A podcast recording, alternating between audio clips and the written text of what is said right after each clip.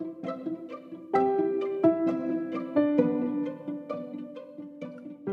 beabá da sustentabilidade.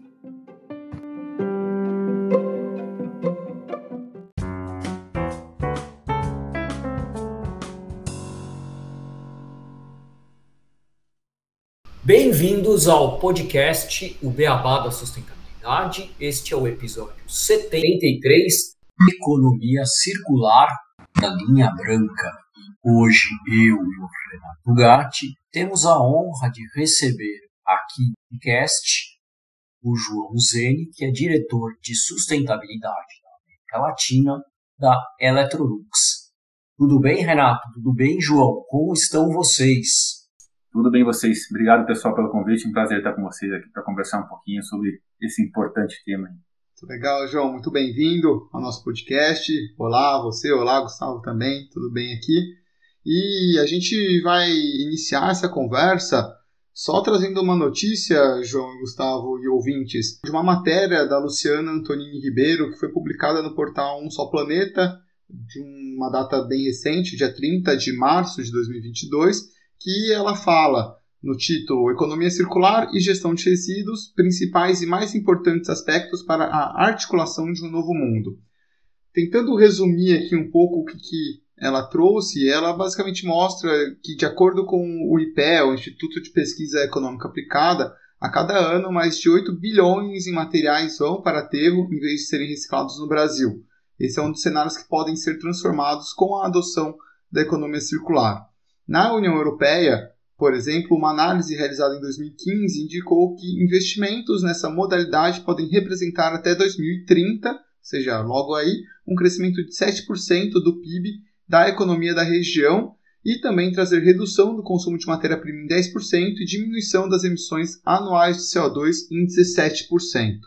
Ainda segundo a matéria, esse modelo traz grandes oportunidades estratégicas para a indústria e empresas, como a redução na volatilidade no preço das matérias-primas e limitação dos riscos de fornecimento, novas e melhores relações com o cliente, efetividade na competitividade da economia e a contribuição para a conservação do capital natural e atividades sustentáveis que geram ganhos de valor na imagem da empresa.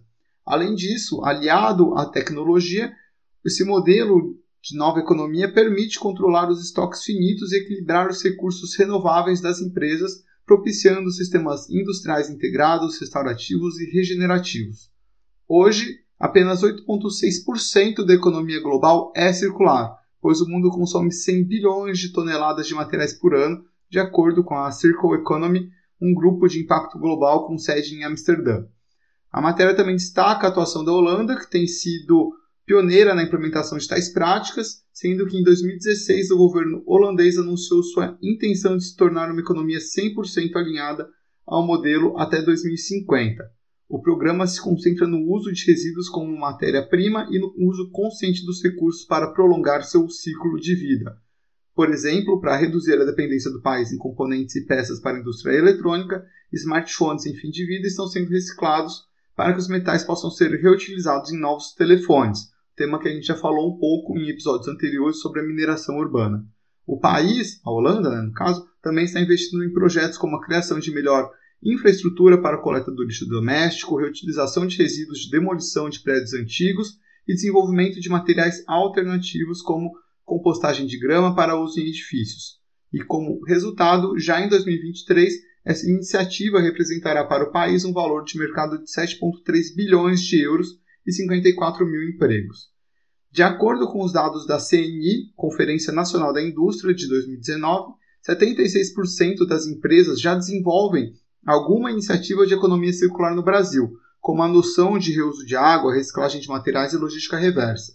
Além disso, a mesma pesquisa revela que mais de 88% dos empresários avaliam a economia circular como muito importante para a indústria brasileira, e indicadores como o Índice de Sustentabilidade Empresarial, ou ISE, criado para nortear os fundos de investimentos da B3, tem buscado identificar empresas mais sustentáveis do mercado, favorecendo e atraindo investimentos em seus modelos de negócio. Bom, a gente sempre fala aqui no Beabá da Sustentabilidade sobre economia circular, e aí a gente já espera que os nossos ouvintes saibam do que se trata, mas vamos relembrar e resumir um pouco sobre a economia circular. A economia circular ela baseia-se em repensar a forma de desenhar, produzir e comercializar produtos de forma a garantir o uso e a recuperação inteligente dos recursos naturais.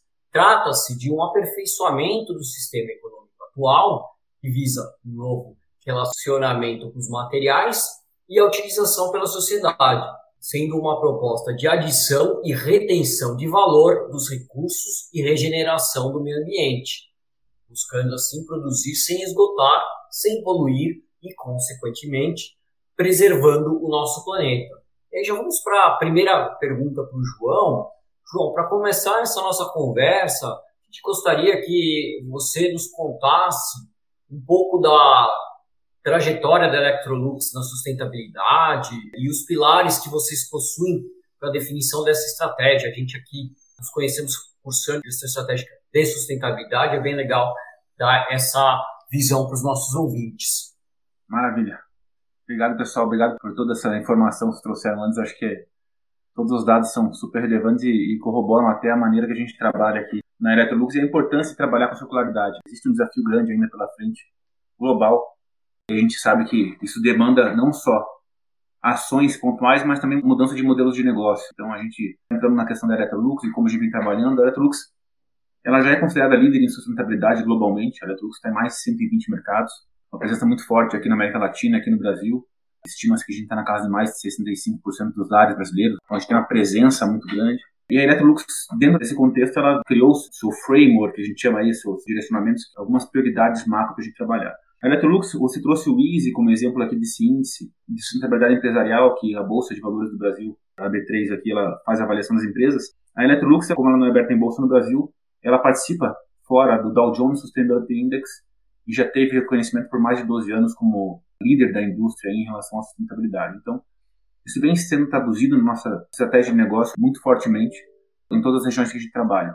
E isso está muito traduzido também na questão do nosso propósito como empresa, né? transformar a vida para o melhor. Então, gente quer sair do olhar só da nossa operação, entender como que o nosso negócio, como o nosso produto se impactam positivamente a vida das pessoas. Como a gente traduz isso nessa plataforma de sustentabilidade que a gente fala aqui? Eu estou falando plataforma de sustentabilidade, não estratégia de sustentabilidade, porque a gente tem uma premissa aqui interna que a gente não quer ter uma estratégia de sustentabilidade. A gente quer ter uma estratégia sustentável. A estratégia de negócio tem que ser sustentável. Essa plataforma de sustentabilidade que a gente chama aqui internamente de For the Better 2030, ela está separada em três principais pilares.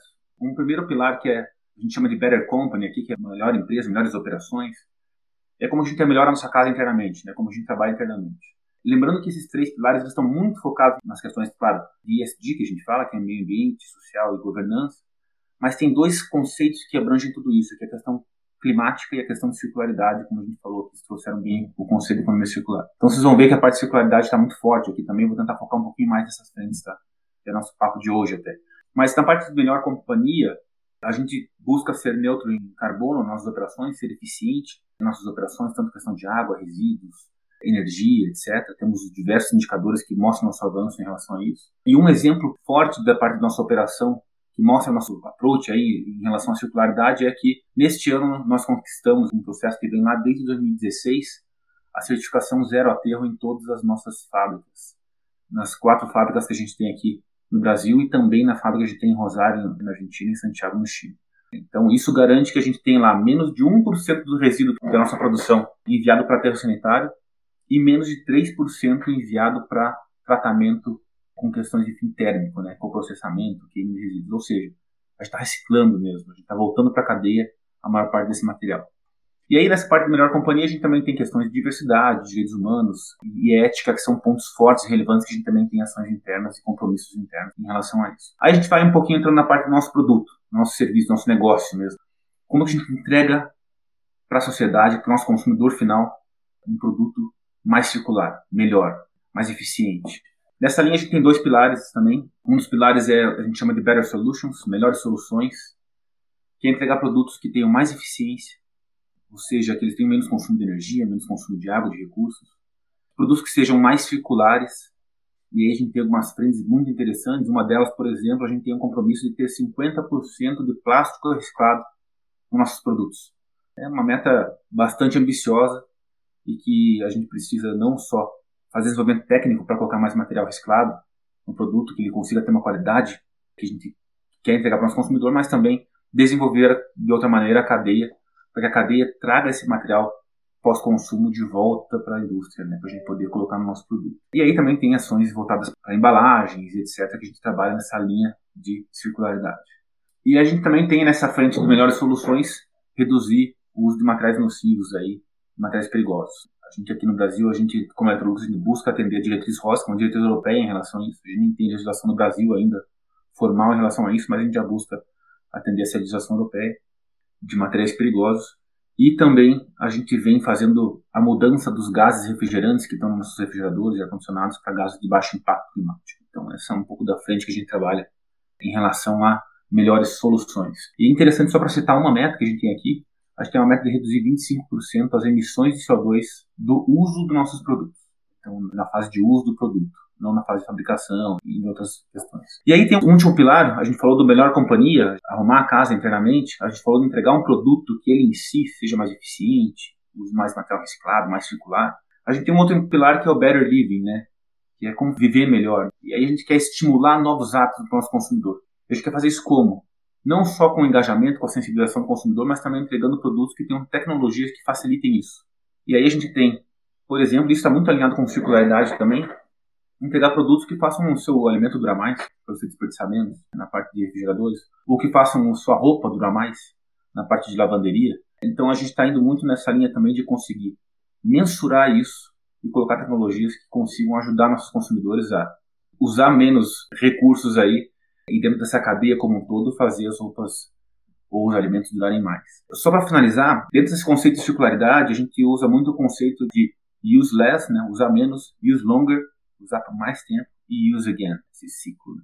Então a gente sempre tem nessa linha de usar menos matéria-prima, usar mais matéria-prima reciclada, etc. Usou matéria-prima, vamos fazer usar por mais tempo. A gente comercializa bens duráveis que ficam 8, 10, 12 anos na casa do consumidor. Como que a gente consegue desenvolver um produto que ele dure mais tempo na casa do consumidor? Né? Conseguir entregar mais performance. E depois disso, no fim de vida, como a gente consegue fazer isso retornar para a cadeia? Né? Então a gente tem ações nessas frentes todas. Eu acho que vai poder explorar nessa nossa conversa de hoje. Com certeza, você falou várias frentes, assim, pincelando algumas perguntas que a gente tem aqui, João. Achei bem interessante as metas de aterro de vocês e o que vocês estão tendo de resultados. Uma coisa que eu não comentei no começo, mas eu acho muito legal quando a gente traz empresas, e você trouxe dados da Electrolux, empresas que estão fazendo e são exemplos, porque isso tangibiliza um pouco para os nossos ouvintes como fazer e, e, percorrer esses caminhos da sustentabilidade, né? Porque às vezes pensam que é algo muito complexo, muito difícil, então trazer essa conversa e tangibilizar isso para o dia a dia é muito bom. E você finalizou trazendo esses pilares que vocês possuem com esse último de use longer, né? Eu acho que isso é muito importante, porque sempre que a gente fala de economia circular, acho que passa na cabeça das pessoas só a reciclagem. Acabou ali, vou reciclar. E não, a economia circular, ela acaba tendo várias outras frentes e essa extensão de vida útil de um produto, ela é muito importante também, às vezes até mais importante do que a reciclagem. Quanto mais durar um produto, quanto mais ele performar, menos a gente vai estar tá retirando de recursos para substituir aquele antigo. Então, uma dúvida que eu queria que você respondesse para a gente é como que vocês fazem essa análise de ciclo de vida nos produtos para entrar cada vez mais na economia circular? Porque os produtos de vocês já são produtos, de certa forma, feitos para durar. Uma geladeira, um ar-condicionado, uma máquina de lavar. Mas como vocês usam dessa ferramenta para trazer cada vez mais sustentabilidade e colocar esse use longer, né, esse maior duração, trazendo performance e trazendo sustentabilidade no desenvolvimento dos produtos. Não, legal. Acho que você comentou, realmente é super importante essa questão do use longer mesmo, né? Muitas pessoas às vezes têm a visão assim, ah, mas meu produto no passado durava muito mais. Existe uma questão de complexidade dos produtos muito maior hoje em dia, né? E a gente da Electrolux, a gente faz várias questões aqui. Eu vou tentar entrar em alguns exemplos que a gente vem fazendo para entregar nossos produtos com performance, com eficiência, que eles durem muito tempo na casa do nosso consumidor. A gente faz realmente análise de ciclo de vida, como você comentou, a gente tem uma área global que faz análise de ciclo de vida para desde a escolha da matéria-prima até o fim de vida do produto, a gente entender esse ciclo. Essa é uma das ações que a gente faz para entender onde está o maior impacto do, do, uso desse produto. E essa análise de ciclo de vida, esse Life Cycle Assessment, que a gente chama, que é o termo internacional para isso, ela mensura então esse impacto e ajuda a gente também a priorizar onde a gente vai atacar. Por exemplo, mais de 85% do impacto climático do nosso produto está na fase de uso. Por quê? Porque fica muito tempo em uso, fica muito tempo casa do nosso consumidor. Então, essa é uma das prioridades que a gente coloca na nossa meta que eu comentei, de reduzir as emissões do uso do produto. Como a gente faz isso? Criando produtos mais eficientes. Mas a gente também tem ações, por exemplo, internamente, que eu acho que é legal comentar. A gente já está migrando para algumas metas e ações internas para aumentar a reciclabilidade e a reparabilidade dos produtos. Isso tem muito a ver com a complexidade do produto também, tornar o produto menos complexo. E isso é um ponto que a Electrolux tem uma vantagem, tem essa inteligência de troca de tecnologia, essa fluidez de tecnologia internacional. A gente tem centros de pesquisa e desenvolvimento em todo o mundo que conseguem ajudar a gente a desenvolver plataformas que consigam reduzir essa complexidade e, e, garantir que a gente consiga ter essa reparabilidade, etc. Até como título de curiosidade, na França já estão começando a surgir legislações para mensurar a reparabilidade dos produtos. É uma tendência e isso não tenho dúvida que vai ser espalhado aí para outras regiões também. E a gente já está muito atento a isso e já vem desenvolvendo ações internamente também para a gente conseguir mensurar e melhorar cada vez mais nesse sentido. Mas são produtos que realmente duram 8, 10, 12 anos na casa do consumidor e ele é feito para durar. Então, o Life Cycle Assessment para a gente é importante por causa disso. Ele mostra para a gente onde está o impacto e onde a gente tem que atuar para reduzir esses impactos. E quando a gente fala de reciclabilidade, é entender também um pouco no final da vida desse produto como que a gente pode melhorar a reciclabilidade dele, tornar ele mais reciclável para ele poder tornar com mais facilidade a cadeia produtiva. Vou dar um exemplo de um produto que a gente lançou no passado, o Pure 4X, é um purificador. A gente lançou esse purificador já com 27% menos plástico nessa composição, então a gente já usa menos materiais, mas ele também não tem tintas em nenhum plástico. Né? O plástico ele tem a cor no próprio plástico, então isso facilita depois a reciclagem do material. Então são algumas das frentes que a gente vem atuando aí para conseguir gerar isso. E aí, quando a gente vai lá para o final de vida do produto, a gente tem ações para a gente conseguir recuperar o material. Então, olhando o life cycle assessment, desde a escolha do material, trará uso, depois do uso, em algum momento, esse produto entregou por muito tempo os benefícios aí para o consumidor final, ele vai poder ter o destino adequado. E como ter o destino adequado? Sabe que isso é um desafio gigantesco no mundo todo, essa parte de logística reversa. E a gente vem trabalhando já há muitos anos com a ABRE, que é a Associação Brasileira de Reciclagem de Eletroeletrônicos e Eletrodomésticos, para a gente conseguir retornar esses produtos aí para a cadeia produtiva. A gente iniciou no ano passado a implantação do Sistema Nacional de Logística Reversa. E nós, como Electrolux, a gente quis ir além. A AVE hoje tem 50 associados, nós somos membros fundadores da AVE, então boa parte do setor está lá, mas a gente quis ir além. E a gente fez o quê? A gente lançou uma iniciativa chamada Coleta e Descarte Consciente. Ele é um serviço que a gente está colocando para o nosso consumidor agora, que ainda está no estado de São Paulo, para fogões, lavadoras e refrigeradores. A gente tem um plano de expansão disso para outros produtos de outras regiões mas quem comprar no nosso website, nosso e-commerce, consegue solicitar no fim da compra a coleta do seu equipamento antigo, independente da marca. Isso é super interessante. Independente da marca, na hora de entregar o produto novo, vão levar o equipamento antigo. Até porque a gente sabe que é difícil ter uma pessoa que consiga manter duas geladeiras dentro de casa, né? Então, quando entregou a nova, para entregar mais eficiência, mais durabilidade dos alimentos, com novas tecnologias, aquele refrigerador seu que deu muitos benefícios para você por muitos anos, ele vai ter um destino adequado.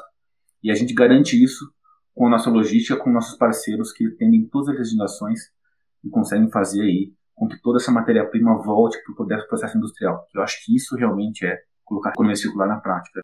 Você falou bastante do uso do produto e falou bastante em relação a quando a gente fala de reparabilidade. E aí eu trago um pouco da minha experiência com setores similares que eu tive problemas em relação assim, a quando quebra a reparação é quase o mesmo preço de um bem novo.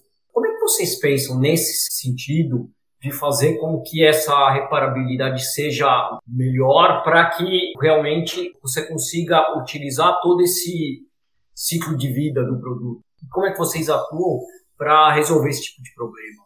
E qual que é a visão de vocês em relação ao mercado nesse sentido? da parte de reparabilidade para realmente que os produtos consigam ter o seu ciclo de vida completo de utilização.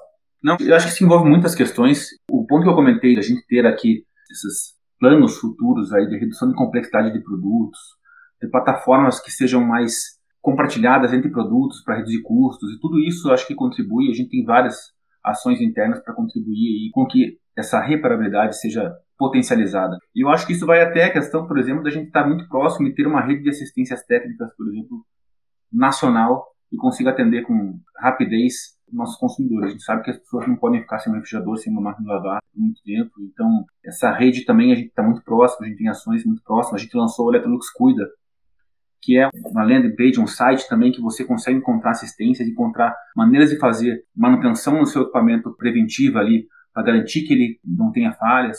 Então, tudo isso a gente está tentando trazer informações para o consumidor, trazer um relacionamento com as nossas assistências, para que a gente tenha esse atendimento da melhor maneira possível quando houver um problema e também pesquisa e desenvolvimento interno para reduzir a complexidade do produto, para a gente conseguir ter ações que melhorem essa reparabilidade. Então, acho que são ações que demonstram como que a gente está trazendo um pouco essa visão para que a gente consiga realmente ter essa visão de que a gente compra um equipamento Electrolux, ele vai durar esse tempo todo que a gente prevê que ele deve durar. Então, são uma das ações que a gente tem tomado, tanto na questão de dar informações com o Electrolux Cuida, agora que esse recém site lançado pelo Electrolux, para que as manutenções sejam feitas de maneira adequada, o nosso consumidor use da maneira consciente o seu produto, até quando pode acontecer alguma questão, a gente tem aí, com a redução de complexidade no nosso desenvolvimento em cima do produto e com as assistências que a gente tem parceiras a nível nacional, consiga ter a, a solução de maneira mais consistente e fácil. Só um comentário, né? Porque realmente eu acho que são dois pontos bem importantes que você falou em relação a ter a rede e é também ao consumidor, porque várias vezes também pode ser o consumidor não esteja usando corretamente o produto e quanto mais simples, mais fácil, também facilita e evita que tenham quebras desnecessárias, né? Exato, é. No site da Tulux Cuida vem também muito nesse sentido, né? Trazer informação para o nosso consumidor usar de maneira adequada e correta. Eu acho que isso é uma parceria entre a gente entrega a tecnologia e o nosso consumidor também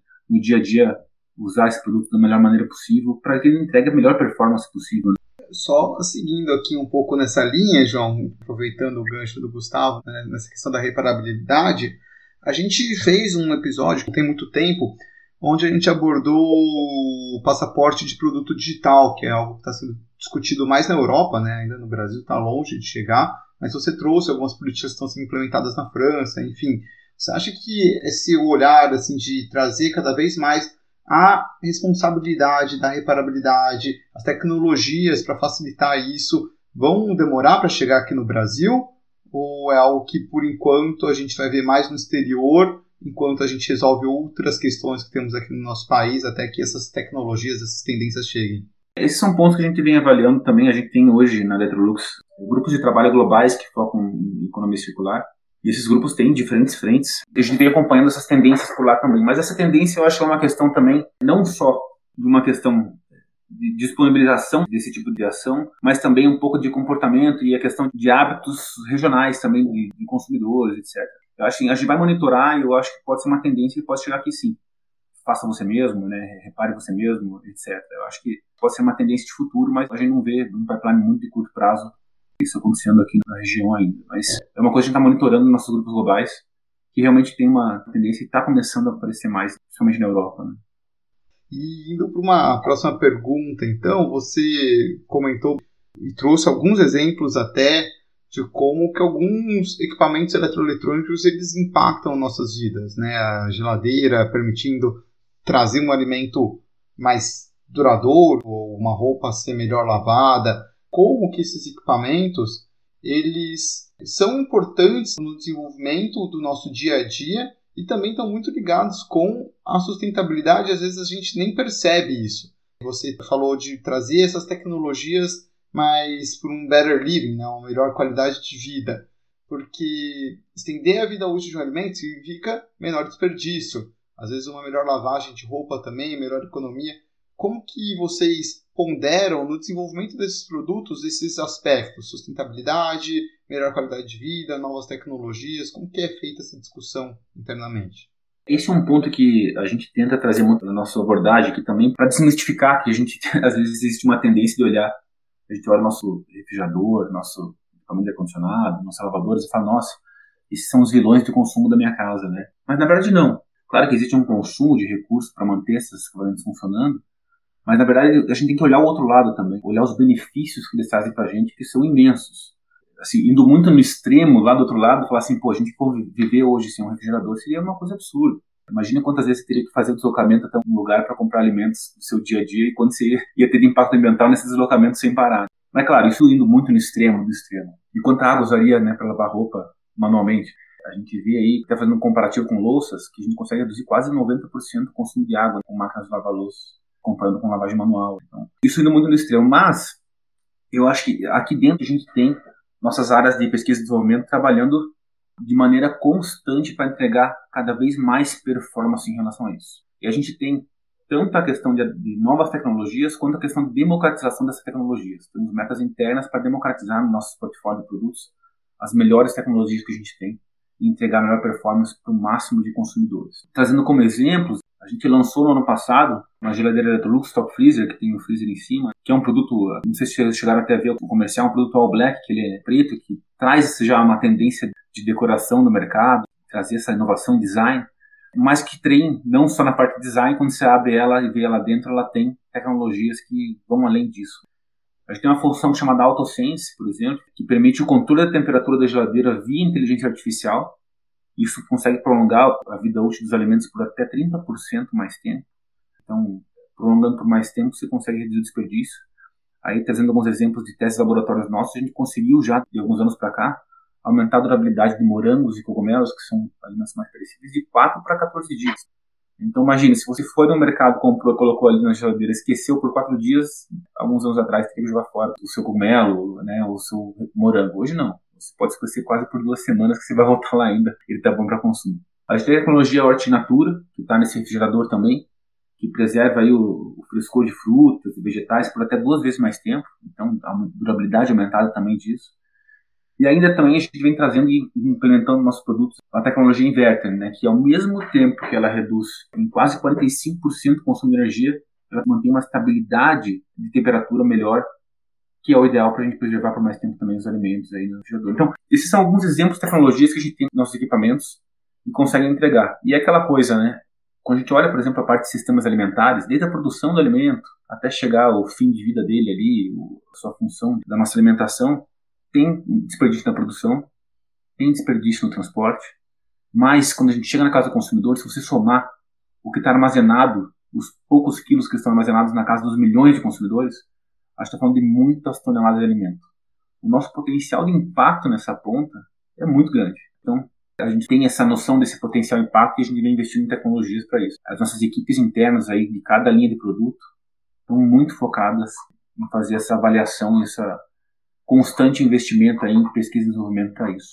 Acho que é bem legal escutar isso, que a gente já fez vários episódios falando de inovação e sustentabilidade, até falando de indústria 4.0 e sustentabilidade, então eu acho que vai totalmente de encontro do que a gente tem demonstrado aqui no podcast, o que você acabou de falar.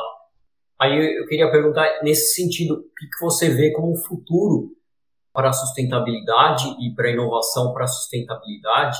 Se é exatamente isso, é aprimorar esse relacionamento de informação e dados nos produtos através da indústria 4.0, da, do IoT, da internet das coisas? O que, você vê como futuro em relação a esses pontos? Com uma visão mais sustentável, né? não uma visão de processo apenas, porque a gente sabe que isso também vai utilizar muitos processos industriais e, e todas as cadeias de valor. Tem alguns pontos que eu acho que são relevantes de trazer aqui para a conversa. Eu acho que um dos pontos que para mim é muito relevante para destravar a questão de economia circular é a questão de colaboração intrasetorial e intersetorial.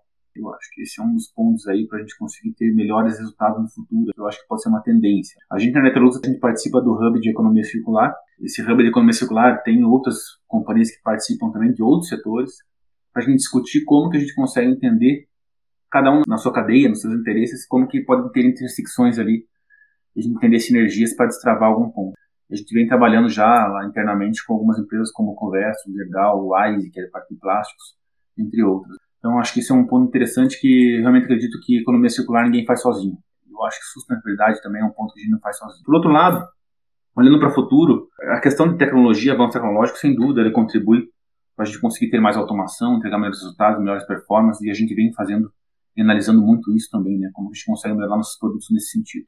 A Electrolux ela fez uma chamada aí e uma pesquisa no ano passado com mais de 14 mil jovens no mundo todo, justamente para conseguir entender um pouquinho também como que era a ambição, as expectativas do dono desses futuros lares.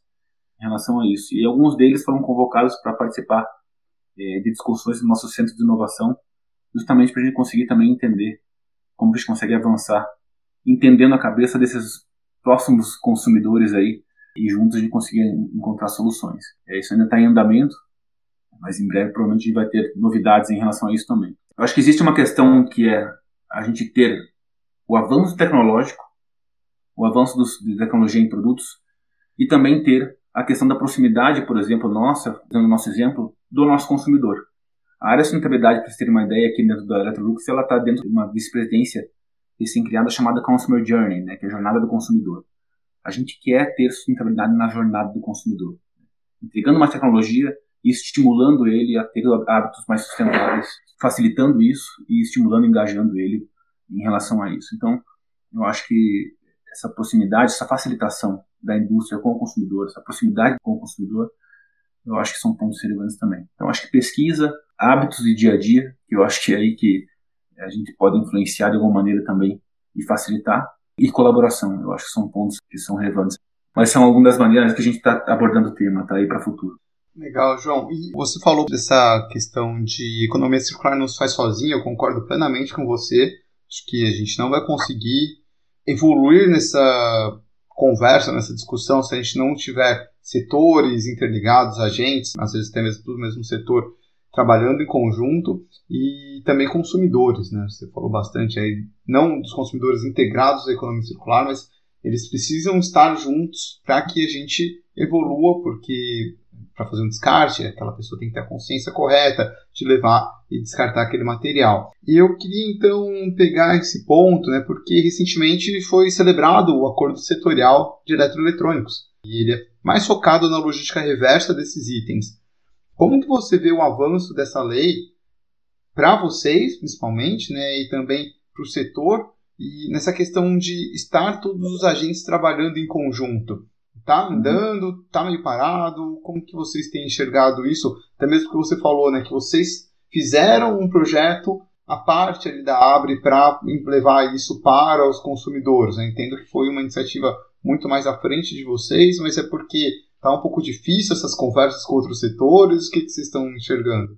Não, não, não nesse sentido. A gente fez até para a gente conseguir trazer uma facilitação do processo. Eu acho que todas as indústrias, independente de participar de um acordo setorial, eh, elas podem também, dentro dos seus processos, conseguir contribuir com a logística reversa, facilitando isso para o seu consumidor. E a Electrolux quis ser pioneira e puxou essa questão a gente facilitar isso para o nosso consumidor. Então, a gente vem já, desde antes da celebração do acordo setorial, a gente já vem trabalhando e, e a gente é membro fundador da AB, lá desde 2011, em relação a isso, entendendo quais são os desafios e como a gente pode avançar. Não só aqui no Brasil, mas em outras regiões da América Latina e também na Europa, o início da implementação do sistema de logística reversa ele tem um processo de maturação, né, de amadurecimento. E a gente vem tendo resultados muito interessantes com a AB. Nesse primeiro ano de operação da AB, aí, a gente teve já, nos últimos meses, aí, celebração de acordo com mais de 11 capitais em todo o Brasil, implementando centrais de logística reversa. Então, a gente vai coletar os equipamentos que retornam desses fluxos aí que acontecem nos municípios. A gente implementou mais de 3 mil pontos de coleta no Brasil de equipamentos. Então, a gente vem trabalhando aí incessantemente, nós, junto com a Abre e todos os seus associados, para a gente conseguir avançar e atender essas questões do decreto federal, aí, esse acordo setorial, que prevê aí que até 2025 a gente consiga atingir quase 400 das maiores cidades do Brasil com pontos de coleta para o retorno e reciclagem de equipamentos. Na Electrolux a gente buscou ir além e trazer essa facilitação com esse nosso processo de coleta e descarte consciente, também entendendo que existe uma complexidade na hora de levar um equipamento de grande porte para um ponto de coleta, né? E agora na Electrolux você não precisa levar mais num ponto de coleta um refrigerador, um fogão, uma lavadora. A Electrolux vai levar para você, né? Então, eu acho que esse serviço que a gente está colocando à disposição do nosso consumidor, com baixo custo, subsidiado até um pedaço para a Electrolux, ele possibilita isso, possibilita essa logística reversa, de maneira facilitada, transparente e ágil para o consumidor. Então, eu acho que a gente está avançando bem, eu acho que existe um momento de amadurecimento ainda em relação a como isso vai funcionar no Brasil. A gente tem desafios aí, tanto na questão do consumidor em geral no Brasil, conseguir ter mais conhecimento em relação a pontos de coleta, onde levar, etc. A gente vem trabalhando em comunicação também em relação a isso. E a gente sabe também que o Brasil tem sua complexidade específica, que é um país continental. Né? Quando a gente fala de logística, existe um custo diferente de ter em países menores, europeus, por exemplo, em relação à implementação de um processo de logística reversa. Mas a gente vem, acredito que, tendo bons resultados e vamos chegar em cada vez mais cidades e mais pontos para entregar isso para o nosso consumidor e garantir que e o que a gente quer, como eu falei para vocês, a gente tem para vocês a gente tem uma meta de, de material reciclado nos nossos produtos e para ter material reciclado a gente precisa que os materiais também voltem para a cadeia produtiva. Então acho que é um ciclo que a gente quer fechar e a gente está trabalhando para isso. Excelente. João, a gente já está chegando aqui no nosso horário do podcast. É, a gente gostaria que você deixasse, antes da gente chamar a curiosidade, você deixasse uma mensagem no fechamento da conversa de hoje em relação ao tema que a gente discutiu e, e o que, que você acha que seria relevante para os nossos ouvintes, além do que a gente já falou hoje. Não, legal, acho que só mais como fechamento, eu acho que a gente conseguir compreender o tamanho do impacto positivo que pode ter não só a escolha do equipamento que a gente vai comprar, a gente comprar equipamentos que consigam entregar essa performance que eu comentei aqui, que a gente tem muitos avanços em relação a isso, mas compreender também o quanto a nossa maneira de tratar esses produtos, não só na manutenção preventiva deles, mas conhecer as tecnologias que estão ali embarcadas e usar de maneira consciente o quanto isso pode trazer impactos. E para finalizar, nós como Eletrolux, a gente está aberto a essas colaborações intra e intersetoriais. Eu acho que isso é muito relevante, isso é muito importante para a indústria conseguir avançar e a gente conseguir destravar processos de economia circular. Tem muitas empresas já trabalhando dessa maneira, mas deixo a nossa mensagem aqui que e o entendimento e convite para que a gente cada vez mais tenha discussões como essa e cada vez mais empresas sentando juntas para conseguir entender como destravar aí desafios que são da sociedade, que são mais amplos, né? Muito bom, João. Bom, então, com essa mensagem, Gustavo, podemos ir para as nossas curiosidades.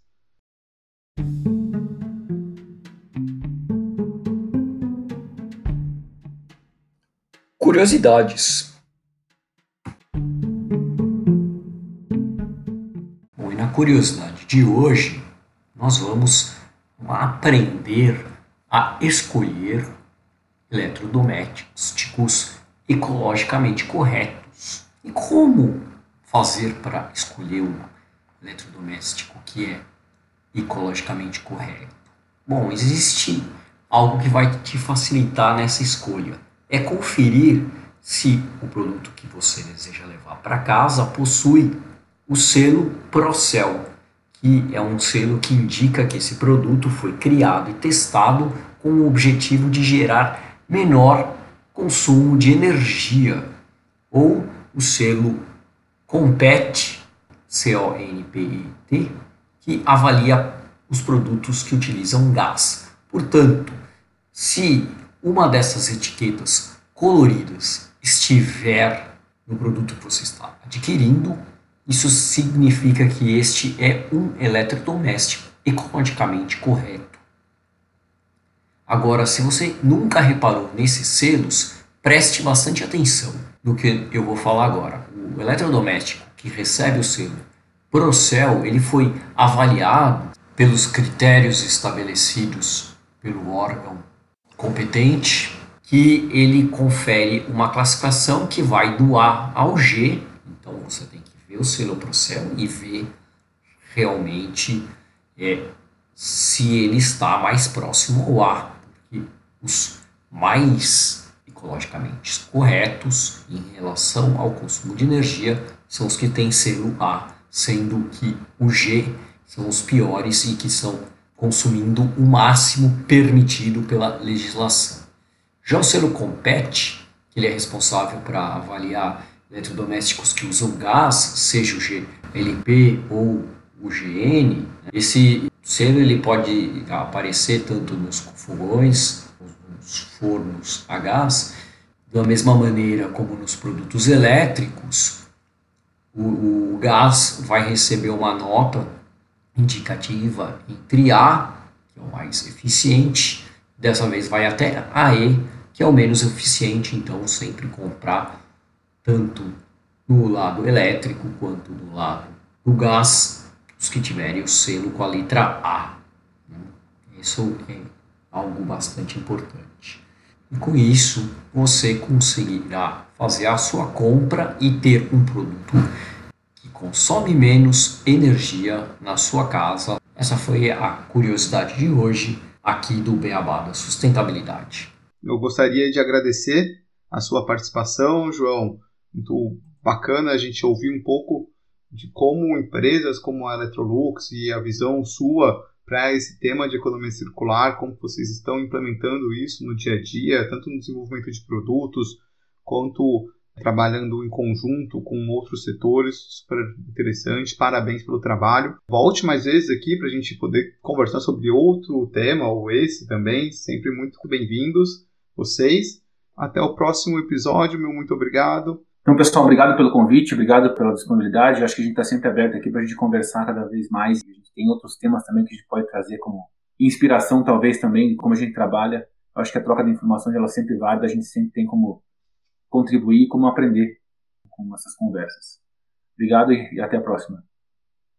Obrigado, João. Obrigado, Renato. Obrigado a todos os ouvintes. Espero que tenham gostado da conversa de hoje foi bastante esclarecedora, um tema bastante relevante. E a gente pede, como sempre, para dar cinco estrelas no podcast no Spotify, curtir a gente nas redes sociais, no Instagram e no LinkedIn. E aqui o Beabá é sustentável. Até o próximo episódio.